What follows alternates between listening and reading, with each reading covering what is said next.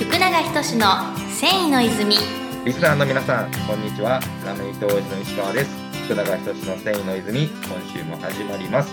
福永社長、よろしくお願いしお願ます。いします。はい、社長。はいえーっと、今回ですね、はいえーっと、ゲスト企画、うん。ちょっとあの時間空いちゃったんですけど、うんえーっと、今回は第21弾。21回目のゲスト。はい。はい。で、えーっと、今回ですね、えーっと、有限会社はじめ商事の、うんえーっと、はじめ社長に、うんえーお越しいただきました。はい。えー、はじめ社長、よろしくお願いいたします。お願いします。はい、どうも、はじめ社長です。よろしくお願いしあまありがとうございますりがとうございます。す。お願いします。これあれですねまさに今これ毎回ズームで撮影してるんですけど、はいズームでないとなかなかあの場所的に 難しいとても遠い。ですよね。はい。そうですね、ちょっと、ははい遠方からの参加になってます。ありがとうございます。場所は後ほど。そうですね。はい。ではあのはじめ社長早速なんですけども、えっと社長様のまずはなんか簡単な自己紹介ですね経歴などなどお話しできる範囲で結構なので、えーお聞きできればと思います。はい、えー私はですね、えー1981年まで今年41歳になりました。はじめ忠明と申します。はい。うんあの結構ね、初めて聞くとね、下の名前って思われる方がいらっしゃる。あうんーはい。名字がでございます。まあこれ、ね、あの出身の方にちょっとね、あのーあまあ言いたいというか、はい、うちの出身だと多い名字っていうところなんですけども、あ、そうなんですね。はい、へもしーなどお話ししても大丈夫ですか？あ、どうぞどうぞ、このまま。ははいい。はい。私まあ先ほどちょっと遠方からとありましたけども、はい奄美大島という鹿児島県の方ですね、はいちょうど鹿児島県と沖縄の間にあるこちらの島の方出身で、はいこちらの方で、あのーはあの生まれましてですね、はいはいはい。でまあ、育ちは福岡というところで、福岡県の方で育ちましたので、はいあの奄美大島には3歳までしかいなかったんですけども、あ、でそうなんですね。ですね、まあ、福岡県で大学まで出まして、その後はい奄美に帰ってきているので、まあ、奄美歴十何年になるんですけども、あ、はいはいあはい。え、奄美、えちょっとごめんなさい。ちょ、ちょっと今、僕席離れたから。え、奄美大島でははじめさんはめっちゃ多いんですか？めっちゃ多いじゃないですけども、普通にポピュラーな名前で、各集落に1軒ぐらいは必ずあるぐらいなへ名字ですね。はい。それは奄美だけ？奄美だけだと思います。奄美以外では初め性は見たことはないですね。あ、まあ、親そうですか。戚だったり関係者で全国に散らばってますけども、はいはいはい。新奄美以外は、もしかしたら中国の人とかやったらあるかもですけど、日本人だと、はい、みんな奄美中国はちょっと読み方が変わるかもしれない。ですね。あの、ウォンさんとか言われるからと思います。はいはいはい。はい。なんかものすごくいい意味らしくて、向こうの人に喜ばれたりします。ちょっとあのリスナーさんには分からへんので、あの初めの漢字が分からないかもしれないんそうでけど、ですすね。はい。元気の元と書いて、はいはい初めですね。ありがとうございます。なるほど、なるほど。で、えー経歴等々はお聞きしてもいいんですか？はい。で、でまあ、経歴というか、私は福岡の方で育ってるので、まあ、福岡で大学の方まで出ましてですね。うんうんで、その後ですね、あの、まあ、今の仕事つながるんですけれども、着物関係の仕事で、京都の問屋さんの方に3年間ほど、まあ、就職して働いておりましてですね。はい。京都に住んでへー。はい。まあ、東海エリアなどを中心に営業活動、問屋さんで呉服屋さんを回る営業活動をさせてもらってて、でその後、あのーあの今の会社ですね、あのー代々うちが大島紬という伝統工芸のあの仕事をしてる会社でやってるもんですから、そちらの方に入ってお仕事させてもらって、で、5年ほど前に社長交代して、今私が社長でさせていただいてるんですけども、はい。えー室町に3年やはったんですか？そうですね、室町よりちょっとなんか、あの、場所が違ったんですけど、まあ、問屋が違う方はいはいはいはい和和装関係の問屋さんに。そうです。あの、はい。あの、もう大島紬、大島紬はなくなかったんですよね。どっちかっていうと、柔らかもんが多い問屋さんだった、うん小さな問屋さんだったんですけども、うんはい。そこで出ましたね。えーその時は京都に住んでたんでしょ？はい。五条大宮に住んでました。えへー都会に住んでた都会っすね。でも、住んでたのが、京都の古い借家を借りて住んでて、はい。地区わからないみたいな あのところそで。そこにお一人で住んでたんですか？で、そん、その時結婚したので、最初はね、七条大宮で一人暮らしして、はいはいで、はい。2年目に結婚して、で五条大宮の一軒家借りて、ああ、へーはい割とリーズナブルな一軒家だったんですけども、隙間風が半端じゃなくてですね、むっちゃくちゃ寒くて、あの、まあまあ、京都底冷えしますからね。飛びしますもんね。はい。だからもう、今ね、奄美大島あったかいので、はいはいはい。まだ30度ぐらいありましたしね、まだまだ夏っていう感じの地域ですけども。ああ、なるほど。はいはいはいなるほど。了解です。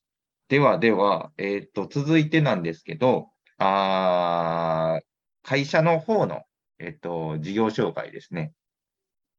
そちらをお願いできればと思います。はい。弊社はですね、まあ、先ほどちょっとちらっとお話したんですけども、あの、奄美大島の伝統工芸品ですね、本場大島紬という、まあ、着物の生地があるんですけども、うんそちらの方の製造販売とか製造卸っていうのが、うん。あの、メインの仕事でずっとやってまして、で、かた会社が今年で40周年になります。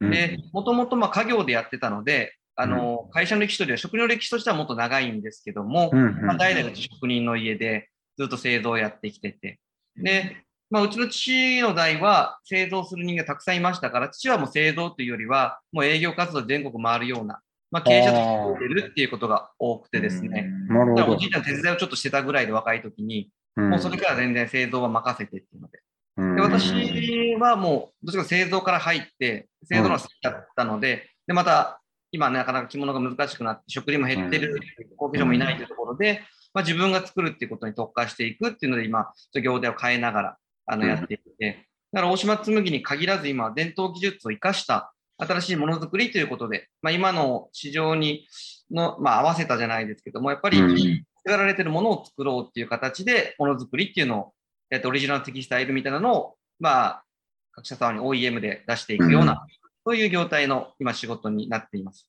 なるほど。うん。大島紬といえば、あのー泥染め？はい、そうですね。伝統的な染め技法で泥染めっていうのもありますね。はいはいはいはい。その糸を使って、えーっと、はじめ社長のところは、えー手織りをされてる。それでうちはもう、基本すべて手織りなので、機械ではなくて、で、うん染めも手染めになりますから、う基ん本的にはすべての作業を手作業で行っている。まあ、伝統に即したやり方というか、なるほど。ただ糸はもう全然、例えば絹糸じゃなくて、綿の糸とか、麻の糸とか、うんまあ、例えばウールとかカシミヤだったりだとか、もういろんな異素材というか、通常大島では使わない糸もいろいろ使って、で、オリジナルテキスタイルを作る。で、道具とか一緒だから、旗織り機自体は大島紬の織り機をそのまま使って作っているってことが、なんですけども、なるほど。もうあの、えっ、と、その奄美大島では、もう、はじめさんはかなり変態ですよね。そうですね、かなり、あのーみんなからも何してる会社なんだろうみたいなところが、業界からもだし、業界じゃない人からも思われてると思います。僕結構メディアに出たりするので、あの ああれまた出てるみたいな感じで言われることがあってですね。はい。割合やっぱりあの、奄美大島の方は表に出られない方が多いですか？えー今の若い世代はそんなこともないんですが、うんもともとやっぱりそんなに表に出るようなタイプの人たちは多くないという。僕も別にあの出たくて出てるわけではないという感じなんですけど、あの断らないので、あの言われたらはいはいって言って、いやいや、でも、出たく、出たくないってことではないですよね。なんかででもですね、あんまりなん、あんまり好きではない、そんなにそのそうか。そうなんですよ、はい。まあ一応じゃあ、その奄美大島の DNA みたいなのがやっぱりあるわけですね。